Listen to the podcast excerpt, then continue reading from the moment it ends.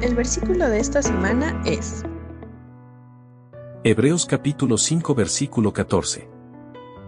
El alimento sólido es para los que son maduros, los que a fuerza de práctica están capacitados para distinguir entre lo bueno y lo malo. Hebreos capítulo 5 versículo 14.